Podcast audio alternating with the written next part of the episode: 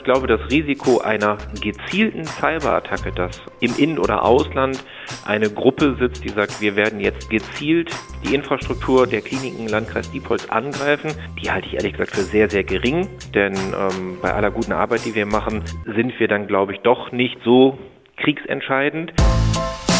Kreis und Quer, der Podcast Ihrer Mediengruppe Kreiszeitung.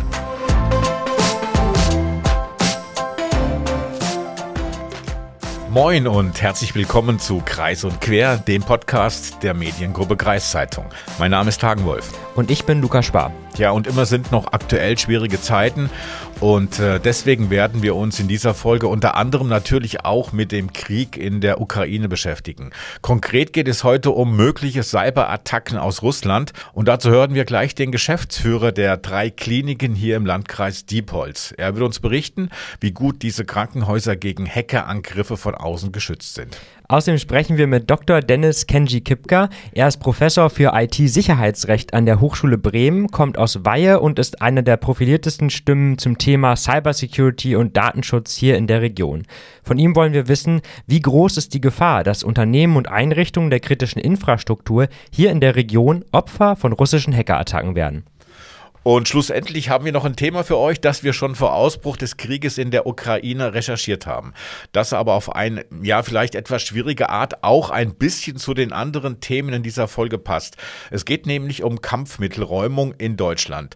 Luca hat sich da zusammen mit seinem Kollegen mal mit einem sogenannten Feuerwerker, so heißen die, aus Siege getroffen. Und da wird auch nochmal deutlich, dass nach einem Krieg, sei es in Deutschland oder auch jetzt aktuell in der Ukraine, oft auch noch Jahrzehnte später gefährliche Hinterlassenschaften zurückbleiben.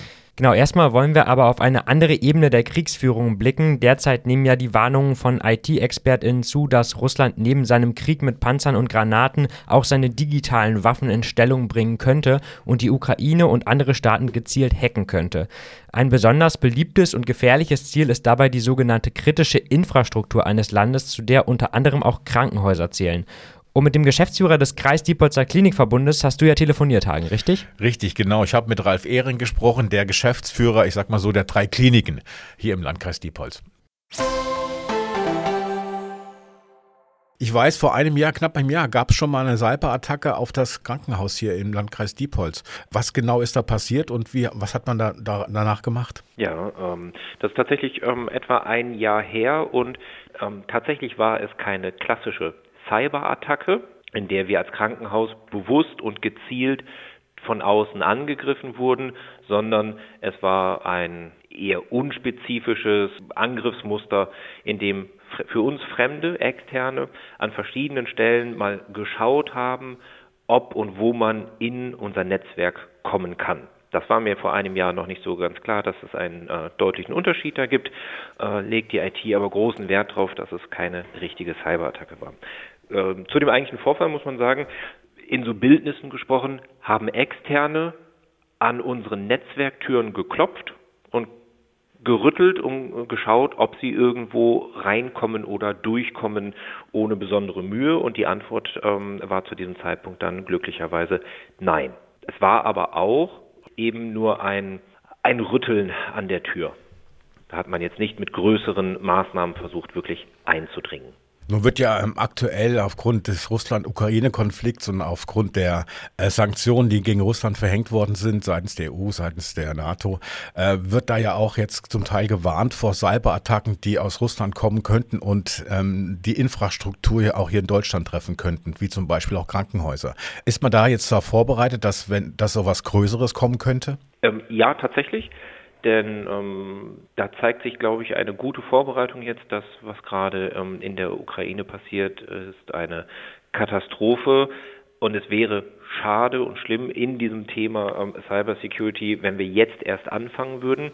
Wir sind da bereits gut aufgestellt, weil wir uns auch unserer Verantwortung bewusst sind, mit welchen sensiblen Daten wir hier umgehen. Und ähm, als kritische Infrastruktur, zu der wir als Krankenhaus zählen, in der Versorgungssicherheit, und diese sensiblen Daten, die haben wir auf verschiedenen Wegen abgesichert. Das muss man ganz klar sagen. Auch ähm, wenn das Thema Cybersecurity sicherlich eines der Wachstumsthemen für die Zukunft ist im Zusammenhang mit IT, sind wir softwareseitig, also wo sind unsere Daten, wie ist der Zugriff auf unsere Daten gesichert, gut aufgestellt. Gleiches gilt aber auch für das Thema Netzwerkstruktur und Hardware, dass also nicht einfach jemand hier auf unsere ähm, Sachen zugreifen kann. Was wir relativ schnell adaptieren konnten, da habe ich mich sehr drüber gefreut, ist, dass wir unsere Sicherheitssysteme so anpassen konnten für die jetzt dann doch größer stattfindenden Themen äh, mobiles Arbeiten und Homeoffice.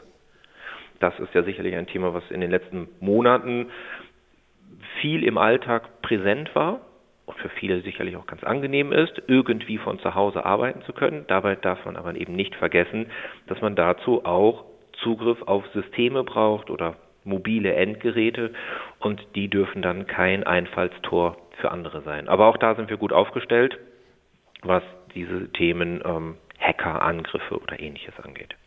Mit sensiblen Daten denke ich, meinen Sie Patientendaten?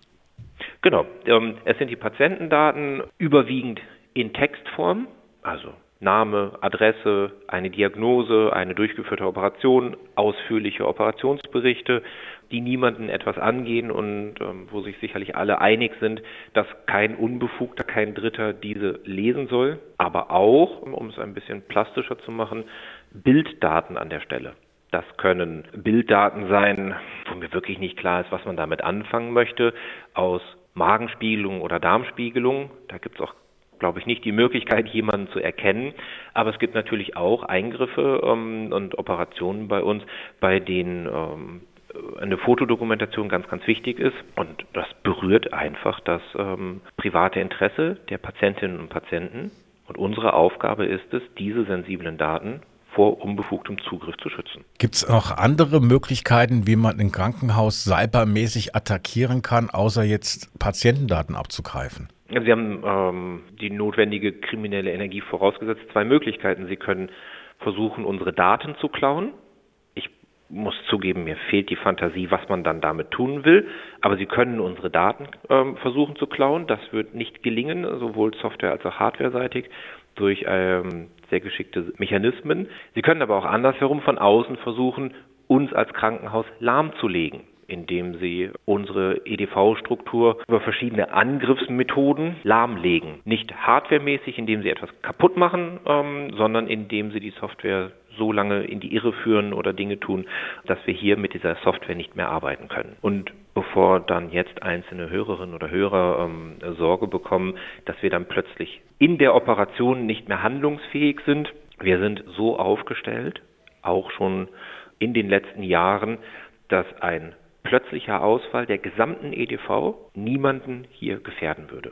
Nun werden ja auch Cyberattacken auf Stromversorger äh, befürchtet. Was passiert denn eigentlich, wenn bei Ihnen der Strom wegbleibt im Krankenhaus? Was, was passiert dann?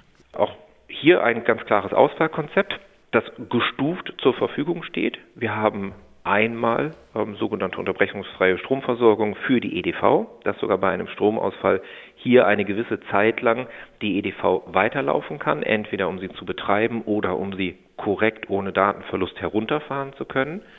Dann haben wir in, ich nenne sie mal, tertiären und sekundären Bereichen, also patientenfern, einen ähm, Notstrom, aber viel spannender, ich glaube auch für die Hörerinnen und Hörer und das, was man sich so vorstellt, ist, wir haben überall in den sensiblen Bereichen OP, Intensivstation, Beatmungsgeräte, Narkosegeräte eine Notstromversorgung, die entsprechend der gesetzlichen Vorgaben blitzschnell anspringt, sodass man es tatsächlich nicht merkt.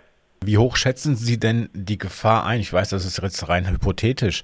Wie hoch schätzen Sie die Gefahr ein, dass, ähm, dass die Kliniken hier im Landkreis Diepholz von Cyberattacken betroffen werden? Das finde ich tatsächlich schwer zu sagen. Ich glaube, das Risiko einer gezielten Cyberattacke, dass ähm, im In- oder Ausland eine Gruppe sitzt, die sagt, wir werden jetzt gezielt die Infrastruktur der Kliniken Landkreis Diepholz angreifen, die halte ich ehrlich gesagt für sehr, sehr gering. Denn ähm, bei aller guten Arbeit, die wir machen, sind wir dann, glaube ich, doch nicht so kriegsentscheidend. Aber ähm, ein grundsätzliches Risiko besteht aus meiner Sicht in diesem Bereich, wo es keine gezielten Attacken sind, sondern wo sich eine Gruppe von Personen darauf konzentriert, kritische Infrastruktur wie Krankenhäuser einfach pauschal zu attackieren. Von Flensburg bis München 20, 30, 40, 50 Attacken, gleichartige Attacken auf Krankenhäuser fährt, in der Hoffnung, irgendwo Erfolg zu haben. Dass wir da mal im Zufallsprinzip dabei sind, ist nicht ausgeschlossen. Aber genau auf so etwas sind wir eben auch vorbereitet und das hatte ja der Vorfall im letzten Jahr gezeigt, dass unsere Systeme für solche unspezifischen Attacken hinreichend sicher sind.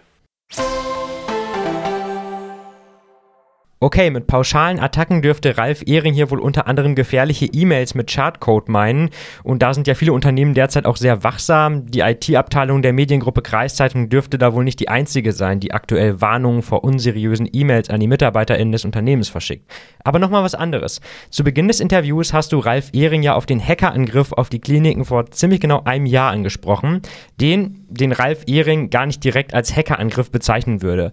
Er hat da ja von einem Rütteln an der Tür gesprochen. Und da muss man aber sagen, dass dieses Rütteln immerhin dazu geführt hat, dass das komplette E-Mail-System der Kliniken für ein paar Tage ausgefallen ist. Also um bei der bildlichen Sprache zu bleiben, an der Tür wurde so sehr gerüttelt, dass sie für mehrere Tage unbenutzbar war. Ob das jetzt ein gezielter Angriff war oder nicht und ob die HackerInnen jetzt ihr Ziel erreicht haben oder nicht, Fest steht, das Rütteln an der Tür ist nicht ohne Folgen geblieben. Aber wenn man Ralf Ehring jetzt hört, dann dürfte die Tür beim nächsten Mal ja wohl standhalten. Ja, und ähm, was du jetzt natürlich als großes Rütteln an der Tür beschreibst, ich finde es jetzt nicht so schlimm, wenn man zwei Tage keine E-Mail schreiben kann. Ich wäre eigentlich ganz froh, wenn ich mal zwei Tage keine E-Mails lesen oder schreiben muss. Solange das freiwillig ist, stimmt das. Ja, und es gibt ja auch andere Möglichkeiten, außer über E-Mails sich zu unterhalten, zum Beispiel zu reden. Stimmt. Die, die, Telefone gingen auch, muss man dazu sagen. Und da meinte Ralf Ehring auch damals schon, äh, die Telefone sind an der Stelle doch nochmal vielleicht auch wichtiger als die E-Mails für eine Klinik. Genau, telefonieren ist auch ganz wichtig. Und ähm, ich sage ja dazu, ich, für mich ist es ja so, ein, ein, ein grundlegendes Menschenrecht ist ja auch mal nicht erreichbar zu sein. Aber was mir Ralf Ehring nebenbei noch erzählt hat, ähm, hat er gesagt, äh, wenn ich ins Krankenhaus mal gehe, dann gibt es ja verschiedenfarbige Steckdosen. Mhm. Äh, einige, die sind grün. Noch nie gesehen. Ja, hat, ach, wer achtet schon auf Steckdosen, wenn er ins Krankenhaus kommt, hat ja, wahrscheinlich stimmt. andere Sachen zu tun. Und die grünen Steckdosen sind die, die, wenn der Strom ausfällt, dann weiter mit Strom versorgt werden Aha. durch die Notfallversorgung. Okay. Genau. Also für, für Leute wichtig zu wissen, wenn ich im Krankenhaus bin und mein Apparat hängt an einer grünen Steckdose, zum einen gut, zum anderen es ist doch etwas ernster, als man denkt. Und wenn man nicht an der grünen Steckdose hängt, ja, dann kann man nur hoffen, dass man, dass kein Stromausfall kommt. Aber wie lange hält diese Notstromversorgung überhaupt? Also es geht erstmal sehr schnell, bis die Notstromversorgung einspringt und äh, dann läuft das ja über Dieselgeneratoren. Das heißt also, sie hält dann so lange, bis der Diesel ausgeht. Okay, und wie viel Diesel haben die? Ja, ich gehe schon von aus, dass sie dann genug Diesel haben. Und wenn er ausgehen sollte, es ist ja so, es gibt ja auch überall Tankstellen noch im Landkreis Diepholz, wo man irgendwo noch Diesel bekommen kann. Okay, dann hoffen wir mal, dass da die Zusammenarbeit funktioniert im Krisenfall. Aber du wolltest jetzt auch nochmal mit weiteren Einrichtungen der kritischen Infrastruktur sprechen, nämlich mit Stromversorgern, richtig? Genau, das ist ja auch etwas, wovor gewarnt wird, dass eben auch Stromversorger Opfer von Cyberattacken werden könnten. Und ich habe hier äh, mit äh, fünf regionalen Stromversorgern telefoniert. Ja, aber leider wollte keine Auskunft geben. Zum einen sagen sie, das Thema ist zwar interessant, aber wir wollen euch ja nicht unsere Sicherheitsvorkehrungen verraten, die wir ähm, getroffen haben, um solche Attacken abwehren zu können. Wobei ich da gesagt habe, ihr sollt das nicht verraten, ihr sollt nur sagen, oh, im Großen, wie das gemacht wird oder was passiert. Weil als ich als Stromkunde wüsste schon mal gerne, was passiert, wenn der Strom ausfällt. Wie lange fällt er aus und so mhm. weiter. Genau, jetzt müssen wir ja dann quasi von außen so ein bisschen allgemeiner auf das Thema blicken. Und da hast du ja noch mit ja, einer weiteren Person über mögliche russische Cyberattacken sprechen können. Ja, und zwar Professor Dr. Dennis Kenji Kipka. Der kommt aus Weihe, ist Professor für IT-Sicherheit und relativ anerkannter Experte auf diesem Gebiet. Er ist gerade mal Mitte 30, äh, hat es aber schon weit gebracht in seinem Leben. Herr Kipka, wie groß ist denn Ihrer Meinung nach aktuell die Gefahr eines russischen Hackerangriffs auf, auf kritische Infrastrukturen hier in Deutschland? Also ich glaube, da muss man differenzieren. Also wir haben ja immer schon so ein Grundrauschen gehabt äh, mit Blick auf Cybersicherheitsattacken, auch in der Vergangenheit. Ähm, die Attribution ist da natürlich immer schwierig, das heißt die Zuordnung zu einem Urheber. Aber es ist ja auch bekannt ähm, gewesen, dass relativ viele Cyberattacken aus dem russischen Raum stammen. Es wurden auch erfolgreiche Cyberattacken schon durchgeführt auf Kommunen, ähm, auf den Bund selbst ja, der mehrfach infiltriert wurde. Und deswegen besteht immer eine gewisse Grundwahrscheinlichkeit, dass eben kritische Infrastrukturen angegriffen werden. Man muss dazu sagen, ähm, wir haben eine umfassende IT-Sicherheitsgesetzgebung, die insbesondere seit 2015 in Deutschland und in Europa aufgebaut wurde und äh, die schon seit Jahren somit ähm, für kritische Infrastrukturen ein relativ hohes Maß ähm, an Cybersecurity Maßnahmen, die diese treffen müssen, vorschreibt. Das heißt also, man kann im Endeffekt sagen, ja, ähm, die Wahrscheinlichkeit, dass kritische Infrastrukturen angegriffen ist durch diesen Ukraine-Krieg sicherlich gestiegen, wobei mit Blick auch auf die Abwehrmaßnahmen, ähm, die getroffen werden, die Präventivmaßnahmen,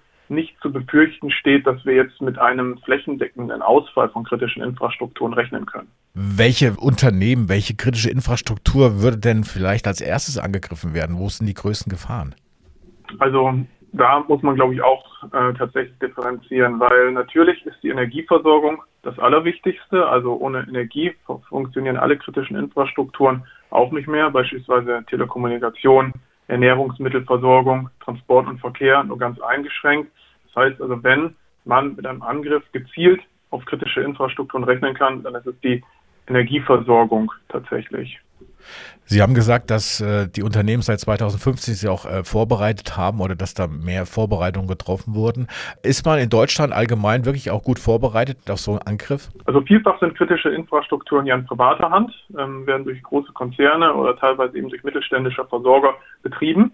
Bei den großen Konzernen ist es so, dass man sagen kann, ja, die haben entsprechende Budgets, entsprechende Abteilungen, die sich ausschließlich um Cybersicherheit kümmern und das eben auch schon seit Jahren und auch schon vor diesen gesetzlichen Vorgaben. Bei den kleineren und mittelständischen ähm, Unternehmen, also ich denke gerade auch beispielsweise an städtische ähm, kommunale Wasserwerke, ähm, die ja durchaus auch in den Bereich der kritischen Infrastrukturen fallen können. Da fehlt eben oftmals das Personal, es fehlen technische Ressourcen, es fehlt das Know-how. In der Vergangenheit hat sich auch in diesem Bereich gerade gezeigt, dass solche Einrichtungen ähm, teilweise sehr, sehr leicht anzugreifen sind, ähm, dass sich Schäden eben auch anrichten lassen.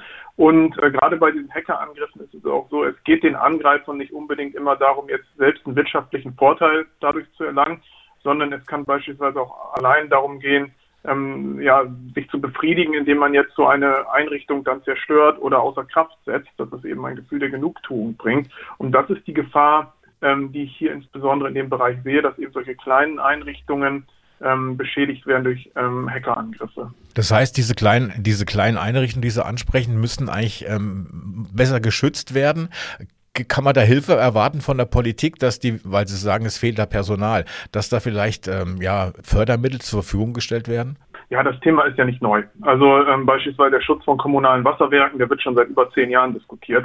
Und wenn wir jetzt wieder den Blick auf ähm, den Ukraine-Krieg richten, ähm, und das Thema Politik jetzt in den Raum stellen, ist hier so, politische Entscheidungen sind langfristige Entscheidungen. Das heißt, ob Gesetze gemacht werden, Fördermittel bereitgestellt werden, das dauert auch. Und ähm, gerade im kommunalen Sektor ist es ja auch so, dass viele Gemeinden ohnehin schon ähm, durch die Corona-Krise, die wir ja parallel dazu auch immer noch haben, aber die momentan ja so ein bisschen aus dem Fokus gerät, ähm, die Finanzen ohnehin schon angespannt sind. Das heißt, man muss sich fragen, ähm, ob hier Fördermittel kurzfristig, und darum geht es ja letzten Endes, ähm, wirklich der richtige Weg sind. Ähm, besser wäre es wahrscheinlich, sich, ähm, wenn man wirklich Hinweise darauf hat, dass die eigene kritische Infrastruktur nicht sicher ist, ähm, zeitnah externen Sachverstand, das heißt Dienstleister, Berater, IT-Sicherheitsunternehmen ins Haus zu holen, ähm, die eben diese Einrichtungen prüfen und untersuchen, ob die tatsächlich dem Maß an Cybersicherheit, was jetzt gefordert ist, genügen oder eben noch nachzubessern wäre. Mal als Laie eine ganz einfache Frage.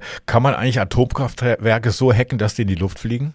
Nein, das halte ich für ausgeschlossen. Also natürlich sind jede Einrichtung ist manipulierbar, ähm, aber Atomenergieanlagen sind grundsätzlich auch nicht an das Netz angebunden. Das heißt also, ähm, man kann nicht über einen Fernzugriff jetzt hingehen und ähm, wie es ja damals auch ähm, mal in einer Reportage geschildert wurde, Brennstäbe rauf und runter fahren lassen aus dem Internet. Also das funktioniert nicht so ohne weiteres. Also Atomkraftwerke müssen den allerhöchsten Sicherheitsstandards genügen, die eben auch nochmal deutlich über dem Sicherheitsstandard normaler kritischer Infrastrukturen liegen. Das heißt, man müsste sich schon irgendwie physisch Zugriff ähm, auf die Atomenergieanlage ähm, verschaffen und selbst dann ähm, ist ein Atomkraftwerk ja durch so viele Sicherheitsmechanismen, die dann gleichzeitig überwunden werden müssten, technisch so ausgestattet, ähm, dass die Wahrscheinlichkeit eigentlich gegen Null ähm, tendiert. Also das ist kein realistisches Szenario. Und wie sieht's mit, mit Waffensystemen aus, wie, wie, wie Flugabwehrraketen oder auch vielleicht auch Atomwaffen? Da denke ich mal, hoffe ich ja doch, dass es äh, ungefähr genauso aussieht.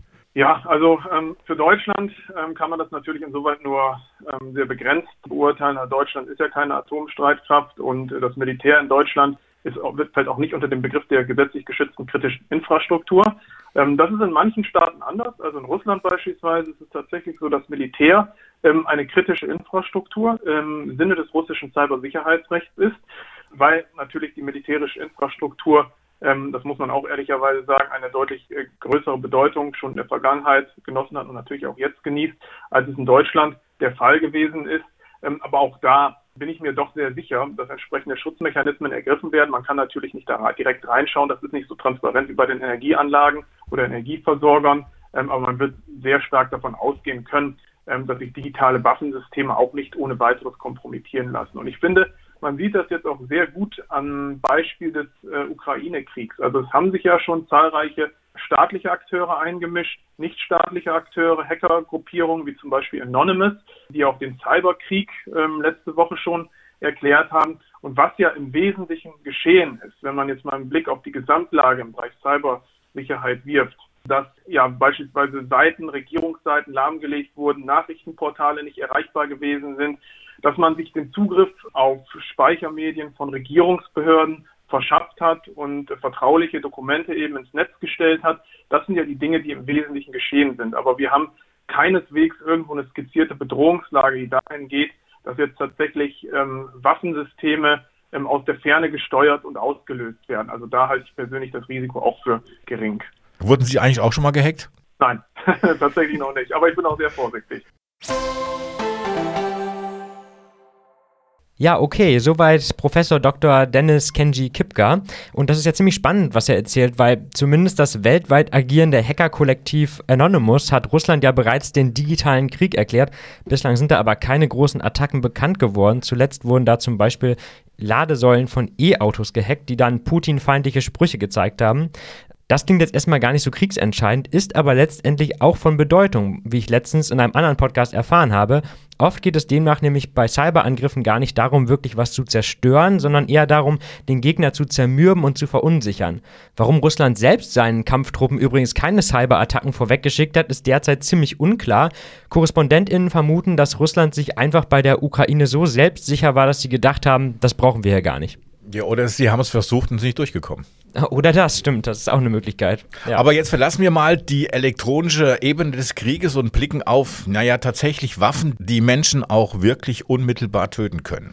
Ja, genau, es geht um Kampfmittelräumung und da zeigt sich sehr schnell, Waffen können Menschen auch noch Jahrzehnte nach Kriegsende gefährlich werden, was Kriegen wie dem in der Ukraine nochmal eine zusätzliche schlimme Ebene hinzufügt. Hier in Deutschland geht es dabei um Dinge wie verbuddelte Gewehre, aber vor allem auch um alte Granaten, Minen und andere Blindgänger aus dem Ersten und Zweiten Weltkrieg. Mit einem Kollegen zusammen habe ich dazu mal einen Mann hier in Sieke besucht, der diese gefährlichen Überbleibsel der deutschen Geschichte aufspürt und der Vernichtung zuführt. Der Kollege Marcel Prigge vom Newsdesk der Kreiszeitung in Sieke hatte das Thema schon länger auf dem Zettel und als ich davon erfahren habe, habe ich mich spontan zu ihm ins Auto gesetzt. Hast du mich auf Besuch eingestellt? Nein. Alles gut. Marcel, vielleicht kannst du mal kurz erzählen, wo wir gerade hinfahren. Ja, äh, wir fahren jetzt zur Firma äh, Bitec. Die machen Kampfmittelsondierung äh, zu Land und zu Wasser. Und äh, da versuchen wir mal mit dem Herrn Delfmann zu sprechen, der ein sogenannter Feuerwerker sein soll. Okay. Und äh, den fragen wir dann einfach mal, was er so macht und was das Besondere an seinem Beruf ist. Ja, hast du eine bestimmte Frage, die du, worauf dich besonders freust? Manchmal hat man ja so eine. Ja, wie wird man, wie wird man Kampfmittelräumer? Was treibt einen dazu an, äh, sich mit Bomben zu beschäftigen? Ja. Auf seine Arbeit und hat er nicht vielleicht doch Angst? Weil äh, ich glaube, das ist ein wichtiger Bestandteil, aber das werden wir dann ja von ihm erfahren. Ich wollte gerade sagen, und der Weg ist ja jetzt auch gar nicht weit, wir sind ja schon fast da. Ja, das ist nur eine Ecke. Sehr gut. Das sind die besten Termine. Ja, eben. Entschuldige, Luca. Also ihr wart im Auto unterwegs und habt euch kurz über diesen Kampfmittel Räumlings unterhalten. Sag mal, ähm, die Autofahrt hat ja höchstens 20 Sekunden gedauert, oder was? Ja, genau. Tatsächlich. Das Unternehmen BTEC ist tatsächlich hier im Gewerbegebiet in Sieke Ich meine, da hätte ja. auch laufen können, oder? Ja, aber dann hätten wir nicht so eine schöne Aufnahme machen können. Man kann auch während des Laufens reden. Na gut, dann machen wir das nächstes Mal so. das nehmen wir auf jeden Fall mit. Auf jeden Fall, ja, nach wenigen Minuten waren wir dann auch schon am Ziel unserer langen Reise und sind bei einem erstmal recht unscheinbaren Gebäude angekommen. Hallo. Hallo. Hallo. Hey, Sie wollten ja selbst mal. Genau, ja. Genau. Hallo. Kurz. Super. Ja, im Foyer war dann auch so eine kleine Ecke aufgebaut, wo echt so hüfthohe Granaten und so standen. Außerdem war da ein riesiger altmodischer Taucheranzug mit so einer Glocke auf dem Kopf, wie man ihn aus Filmen auch kennt. Äh, warum stand da ein Taucheranzug? Ja, tatsächlich räumen die da auch Kampfmittel unter Wasser und dieser Taucheranzug gehörte wohl dem Chef des Unternehmens, wie wir dann erfahren haben, und den hat er da jetzt einfach ausgestellt, weil ich vermute, so kommt er heute nicht mehr zum Einsatz. Aber wo ich den Anzug auch so gesehen habe, dachte ich, der hält bestimmt auch eine ordentliche Druckwelle stand. Aber wie auch immer. Kurz darauf ist dann noch unser Gesprächspartner Kai Delfmann erschienen, der seit sieben Jahren für BTEC deutschlandweit Kampfmittel räumt. Allerdings nur zu Land, muss man dazu sagen. Wir hören mal rein, was er Marcel und mir auf unsere Fragen geantwortet hat, die wir mitgebracht haben. Mein Name ist Kai Delfmann, ne? geboren bin ich 1983. Ich bin jetzt im Unternehmen bei BTEC bin ich seit 2015 und äh, in der Funktion als Feuerwerker, also Truppführer sagt man, Truppführer Feuerwerker und ich leite hier die Munitionsbergungsbaustellen. Hm. Was macht ein Feuerwerker? Lass uns mal bei Truppführer bleiben, weil Feuerwerker werden bei der Bundeswehr ausgebildet. Man sagt halt nur allgemein Feuerwerker, das sind aber eigentlich alles mit Truppführer. Nur klingt ein bisschen blöd. Was macht er? Also wir, wir haben natürlich die Organis Organisation von Baustellen. Wenn wir jetzt eine, ein Projekt beginnen, Material zusammenstellen, Personal zusammenstellen, den ganzen organisatorischen Kram, sage ich mal. Und wenn die Jungs da draußen im Feld sind, dann sind und die haben da was, was sie nicht identifizieren können, dann identifizieren wir die Munition. Ähm, das ist das Schöne, finde ich, an dem, an dem Beruf Kampfmittelräumung, ist sehr facettenreich. Also wir haben sehr, sehr viele Bereiche. Es ist jetzt nicht nur, dass wir mit der Sonde draußen sind und irgendwelche Störkörper lokalisieren, sondern wir machen natürlich auch, ähm, haben wir ähm, Messsysteme, die halt den Boden messen, Bodenschichten messen, die Anomalien da messen können, die wir dann am PC auswerten können, um den Kunden dann zu sagen können, hey, pass auf, wir haben da und da an der und der Koordinate wirklich bis auf Zentimeter genau, haben wir einen Störkörper. Wir können natürlich nie sagen, ist das Munition oder ist das irgendein anderes Eisenteil, ne, ein ferromagnetisches Teil. Es gibt ähm, im Vorfeld immer so die Auflagen für Leute, die bauen wollen oder wie auch immer diesen äh, Antrag auf Altlasten, dass sie eine Kampfmittelfreiheit brauchen. Und dafür sind wir dann halt da. Ne? Dann sprechen wir, sprechen wir eine Empfehlung aus, was wir da, wie wir da vorgehen, wenn wir Störkörper haben, die alle nur 20 cm tief liegen. Alles auf einer Berechnungsgrundlage der Software. Ich kann das auch gleich mal eben kurz holen. Dann können wir mal einen Blick drauf werfen zumindest. Und äh, dann entscheiden wir, ob wir da mit Hand, also einem Sondierer und einem Butler beigehen oder ob wir maschinelle Unterstützung brauchen und was wir für Bodenarten haben und so weiter. Ne? Sie hatten gerade von Bodenschichten und so gesprochen, muss man da auch so ein halbes Geologiestudium für nein, haben? Nein, nein, nein, um Gottes Willen. Ähm, ich sag mal, mit der Zeit erkennt man, idealerweise braucht man ähm, einen handwerklichen Beruf oder kommt aus dem Baugewerbe, das erleichtert den Einstieg in die Kampfmittelräumung. Was natürlich äh, in der Kampfmittelräumung super ist, ist, ähm, man braucht keinerlei Vorkenntnisse. Man kann äh, immer als Quereinsteiger anfangen und das über die Berufserfahrung natürlich aufbauen. Ne? Und was die Bodenschichten angeht, da ist das dann zum Beispiel so, äh, wenn wir dann schon sehen, alles klar, der hat die und die Verfärbung, jetzt müssen wir uns auf sehr harten, lehmigen, schlammigen Boden einstellen. Man muss den nicht benennen können oder sonst irgendwie. Natürlich gibt es Menschen, die das können, die auch über Jahre im Beruf sind. Ich spreche mich davon frei, ich kann das nicht. Ich sehe, oh, Boden, hart, ja, blöd. Ne? Also das ist, äh, äh, da haben wir auch tatsächlich unsere Maschinisten für, die das natürlich dann äh, mit dem Bagger besser können. Ne? Also ein großartiges Studium braucht man jetzt sicherlich nicht. Ähm, Sie sagen, Sie brauchen wenig Vorkenntnisse, wenn man das machen möchte. Wie wird man Kampfmittelräumer bzw. Truppführer? Was haben Sie vorher gemacht? oh, was habe ich vorher? also ich habe äh, tatsächlich äh, äh Ende der 90er, also 99, mal eine Ausbildung zum Kfz-Mechaniker gemacht. Dann war ich eine Zeit lang bei der Bundeswehr, da hatte ich das erste Mal Kontakt logischerweise mit Munition und so weiter und fand das dann ziemlich interessant. Und meine persönliche Geschichte, wie ich dazu gekommen bin, ist durch meine Frau. Ne? Ähm, Ihrem Vater gehört das Unternehmen. so, so ist man dann, äh, so, da gibt es andere Kollegen, die andere Wege haben. Ne? Also das ist bei mir, ich bin tatsächlich da praktisch durch familiäre Sachen rein, reingerutscht, sage ich mal. Aber ich fand das immer schon interessant. Ich war äh, nach meiner Ausbildung nach der Bundeswehr, war ich in der Logistik eigentlich täglich, äh, tätig und fand das eigentlich auch immer ganz geil da. Bis ich mich dann gesagt habe, Mensch, ich möchte mich beruflich verändern und mein Schwiegervater gesagt hat, ja, dann fang doch bei BTEC an. Und dann habe ich tatsächlich von der Pike auf auch mit dem Spaten angefangen, obwohl ich nicht aus dem Baugewerbe kam. Bin ich jetzt seit sieben Jahren da und dann über die Berufserfahrung. Natürlich muss man, man muss Interesse haben, das ist ganz, ganz wichtig. Ne? Man, muss, man muss, wie bei jedem Beruf, man muss Bock drauf haben. Mhm. Ne? Ähm, das Interesse und die Lust zum Beruf ähm, sind wichtig. Was ist ja. denn noch so das Wichtigste, was man können muss als Kampfmittelräumer? Muss man besonders mutig sein? Nein, nein, nein. Also das, man muss nicht mutiger als in anderen Berufen sein. Das ist immer das Problem, äh, was wir haben. Wir haben natürlich auch ein wahnsinniges Nachwuchsproblem in, in, in, im Bereich oder im Job Kampfmittelräumung, weil viele davon immer abgeschreckt sind. Und sagen, oh, Kampfmittelräumung, super gefährlich. Aber jeder Beruf ist auf seine Art und Weise gefährlich. Ne? Lkw-Fahrer leben gefährlich, Busfahrer leben auch gefährlich. Ähm, äh, dafür macht man ja eine Ausbildung und hat erfahrene Leute daran. Und es ist ja jetzt nicht so wie im Film, dass wir beigehen und sagen, so, äh, Harry, du drehst jetzt mit der Schraube da zwei Zentimeter nach links und schneidest den roten Draht durch. So ist es ja nicht. Ne? Ich sage, wir haben einen Störkörper, wenn der Sondierer, der meist auch schon sehr, sehr viel Erfahrung hat, sagt, hm, okay, das könnte Munition sein, ich weiß es aber nicht, kommt der Truppführer und ähm, identifiziert die Munition, ob sie jetzt nun tatsächlich gefährlich ist, ob sie gesprengt werden muss oder nicht. Was muss man, ja natürlich, man sollte geistig schon fit sein. Ne? Also wie gesagt, das, das, man muss ein extrem hohes Interesse haben, sicherlich. Ähm, auch Sachen zu lernen, verschiedene Zündsysteme. Also das ist praktisch die Ausbildung zum Truppführer ist, ist wie eine Ausbildung zusammengestaucht auf zehn Wochen. Ne? Aber auch nur, wenn man Minimum zwei Jahre Berufserfahrung vorher hat, äh, die man nachweisen muss. Also zwei Jahre Berufserfahrung, sag, sag ich mal, am Spaten, Fachkreisen auch Buddler genannt, ne, die, die Helfer praktisch. Zwei Jahre, dann können die einen Sondenschein machen, dann dürfen sie mal sondieren, einen Störkörper auch so lokalisieren. Und dann, äh, ich sag mal, wenn andere Truppführer den für fähig halten, dann kann man sagen, hey, pass auf, den kannst du mal auf den Lehrgang schicken. Da können wir einen Feuerwerker von machen, oder einen Truppführer in dem Fall. Ne? Also mhm. das ist dann das ist, äh, also man braucht jetzt, wie gesagt, Interesse. Man muss viel Interesse haben und Lust, vor allem Lust haben, was heutzutage schwierig ist, weil wir, wie gesagt, wir arbeiten mit Munition, wir arbeiten deutschlandweit, wir arbeiten draußen. Für uns gibt es kein Schlechtwetter. Ne? Also das, das funktioniert nicht. So, wir sind halt immer draußen. Mhm. Und da, das schreckt halt viele ab. Und ähm, Interesse und Lust, das haben Sie jetzt seit sieben Jahren, haben Sie gesagt. das ähm, werde ich auch noch die nächsten 20 Jahre wahrscheinlich, ja. ähm, in den sieben Jahren, was war da so Ihr schwierigster Fall?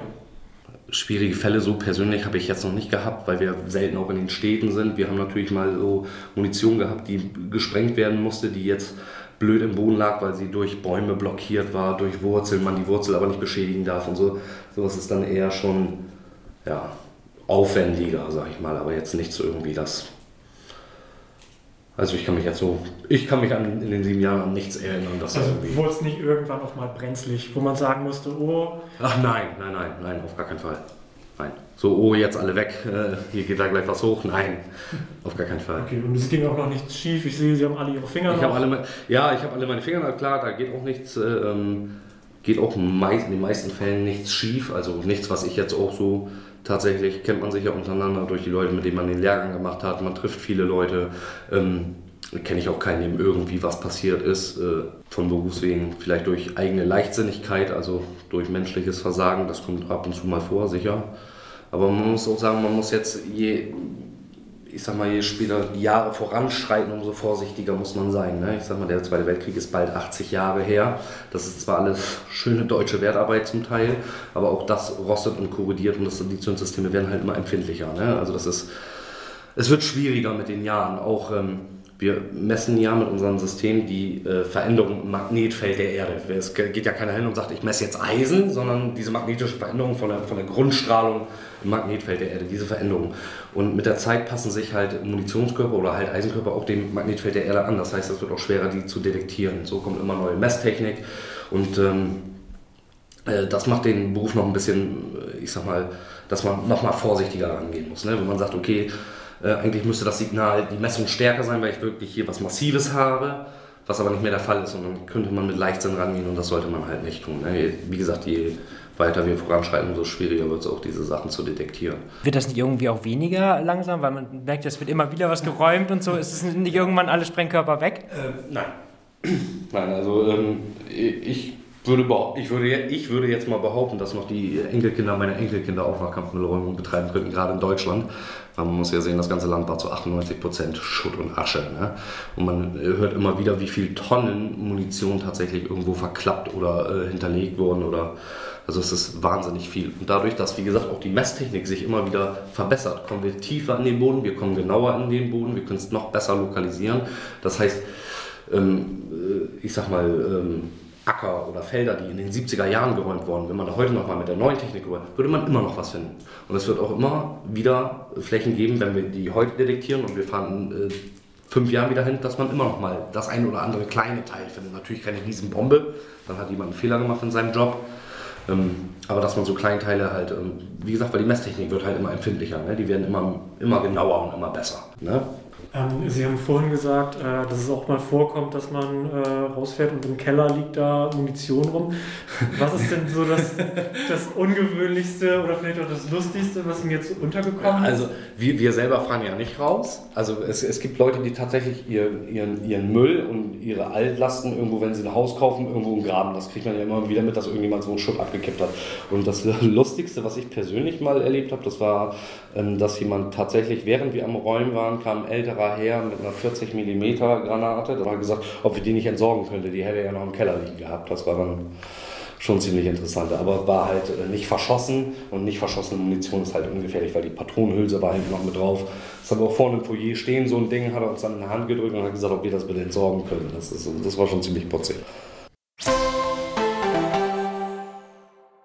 Okay, soweit das Gespräch mit Kai Delfmann ähm, vom Kampfmittelräumdienst. Und ich muss echt sagen, jetzt sei mir nicht böse, aber das habe ich mir irgendwie aufregender vorgestellt, als ich dazu mir das Thema auch vorgestellt habe. Nach dem Motto, ich fahre da jetzt hin und dann machen wir was über Kampfmittelräumung. Ja, das war tatsächlich auch Marcells und mein Eindruck. Ich würde jetzt nicht sagen, dass es langweilig ist, ganz und gar nicht. Aber es ist doch deutlich mehr ein klassischer Beruf, als man jetzt nach den Bildern in Filmen und so denken würde. Wie Kai Delfmann ja auch gesagt hat, im Grunde ist es ein Beruf wie jeder andere. Und wenn man seine Arbeit ordentlich macht, ist er auch nicht unbedingt gefährlicher als zum Beispiel der von DachdeckerInnen. Also, wenn euch das Thema Kampfmittelräumung weiter interessiert, möchte ich euch natürlich an dieser Stelle auch noch gerne den Artikel von unserem Kollegen Marcel ans Herz legen, der am heutigen Freitag in der Sika-Ausgabe der Kreiszeitung steht. Ihr findet den Artikel aber natürlich auch online. Den Link dazu findet ihr wie immer in den Show Notes. Und damit sind wir auch am Ende dieser Folge angelangt. Ihr konntet hoffentlich wieder was mitnehmen und euch hat die Folge gefallen. Feedback lesen wir wie immer gerne unter podcast.kreiszeitung.de und natürlich auch auf Facebook und Instagram. Außerdem an dieser Stelle auch nochmal die Empfehlung, mal in unser neues wöchentliches Podcast-Kurzformat reinzuhören. Das nennt sich Aktiv im Archiv und ihr findet es auf denselben Kanälen wie diesen Podcast hier. In der ersten Folge, die jetzt am Dienstag erschienen ist, geht es um die letzte Geburtenstation im Landkreis Diepholz. Was es damit auf sich hat, erfahrt ihr in unter fünf Minuten in besagter Folge. Am nächsten Dienstag kommt Aktiv im Archiv von Hagen und worum geht's da?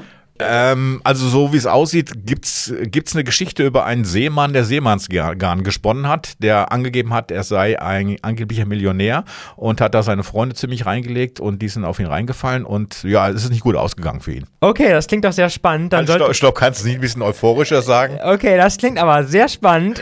da sollte man auf jeden Fall unbedingt mal reinhören. Das war auf jeden Fall Kreis und Quer für diese Woche. Wir hoffen, euch nächsten Dienstag oder spätestens Freitag wieder zu hören und sagen bis dahin und bleibt trotz allem zuversichtlich. Bis dann.